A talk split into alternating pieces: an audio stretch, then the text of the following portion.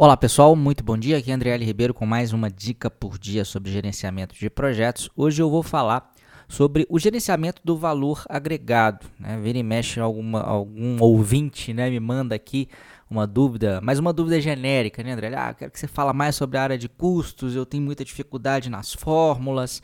Como é que a gente faz para aprender melhor essa área? Acho que quando, a maioria das pessoas, quando fala que tem alguma dificuldade na área de custos, normalmente é por causa do valor agregado, normalmente é por causa das fórmulas de valor agregado.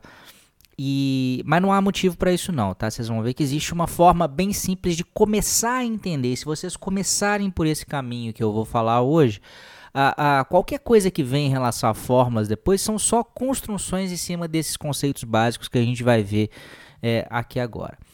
É, basicamente, então, eu, depois eu vou até colocar um vídeo também, um vídeo que está no meu canal do YouTube, eu até disponibilizei ele gratuitamente, mas que faz parte também do meu curso preparatório, Fórmula da Certificação PMP e CAPM, que acho que vai dar ainda uma, uma ideia mais clara, porque vai ser mais visual para você entender.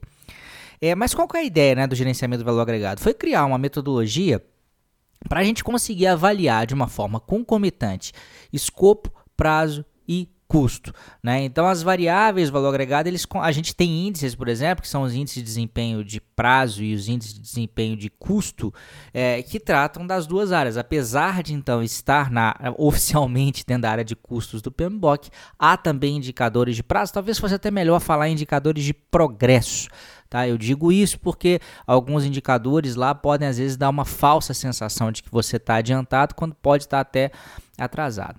Mas enfim, existem três variáveis básicas que comandam todas as fórmulas né, que a gente é, é, vai ver posteriormente, que são o valor planejado, o valor agregado e o custo real. Vamos ver esses itens na prática, então. Suponha que a gente tem um, um projeto da construção, sei lá, de uma, de uma fábrica. É, e uma das etapas de construção dessa fábrica é construir um galpão. Eu gosto de dar exemplo de galpão porque todo mundo tem ideia do que seja, talvez até o meu exemplo lá depois visual tenha a ver com isso também. E vamos supor que a, a ideia é que em um mês de projeto a gente é, já tivesse conseguido construir esse galpão e o custo orçado para esse galpão foi de 100 mil reais. Agora vamos supor que a gente chegou né, nesse momento do projeto, com um mês de projeto. E eu viro para você e digo o seguinte: olha é, o valor orçado estava em 100 mil reais, mas a gente gastou 70 mil reais. E aí, o que, que, a gente pode dizer a respeito disso? A tendência é a gente dizer que tá ótimo, né? Pô, planejei gastar 100 mil, mas gastei 70 mil, tá beleza, excepcional, economizei. Mas falta aí uma pergunta muito importante. 100 mil é o valor planejado para se gastar. 70 mil é o valor uh, uh, efetivamente gasto, que a gente chama de custo real. Mas falta uma variável importante, que é quanto do galpão que eu construí. É exatamente essa variável que é o valor agregado. E para a gente entender como é que a gente calcula essa, essa variável também, para simplificar, vamos imaginar que a gente repartiu a, a construção do galpão em, em, duas etapas: a, a construção da primeira metade do galpão e a construção da segunda metade do galpão. E também para facilitar, vamos supor que ficou 50 mil cada, um, uh, uh, cada, cada uma dessas etapas. Se ao final do primeiro mês eu disser para você que eu gastei 70 mil, mas que eu só construí metade do galpão, significa que o meu valor agregado é de 50 mil apenas, né? Então, como é que eu calculo o valor agregado? A partir do valor planejado, que era 100 mil, vezes o percentual que eu consegui atender, que foi 50% né? 50% vezes 100 mil vai dar 50 mil. Então, meu final do primeiro mês, estado do meu projeto, 100 mil é o valor planejado, 70 mil foi o custo real efetivo e 50 mil foi o valor agregado. E eu vou saber agora se o projeto está bem do ponto de vista de custo ou de prazo a partir da comparação da variável valor agregado, por isso que ela é tão importante, porque ela é que é a base, com cada uma das duas variáveis.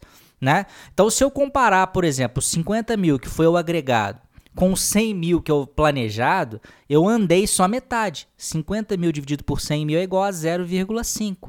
Né? Esse é o chamado índice de desempenho de prazos, né? que eu consegui fazer apenas metade daquilo que eu tinha me proposto a fazer. Agora, se eu comparar o, o, meu valor agregado com o meu custo real, eu vou ter o quê? 50 mil dividido por 70 mil. Eu nem sei quanto que dá essa conta, dá 5 sétimos, né? É, não, não consigo fazer aqui de cabeça. Se a gente dividir 50 por 7, deve dar 0,7 alguma coisa. Imagino se eu não estou fazendo uma conta boba, muito estúpida aqui. Não deve dar 0,7 alguma coisa, seria então o nosso índice de desempenho de custos. Significa, se o meu índice está abaixo de 1, significa que eu não, bem, não estou tão bem bem assim. Porque eu gastei 70 mil reais para entregar o equivalente a apenas 50 mil reais.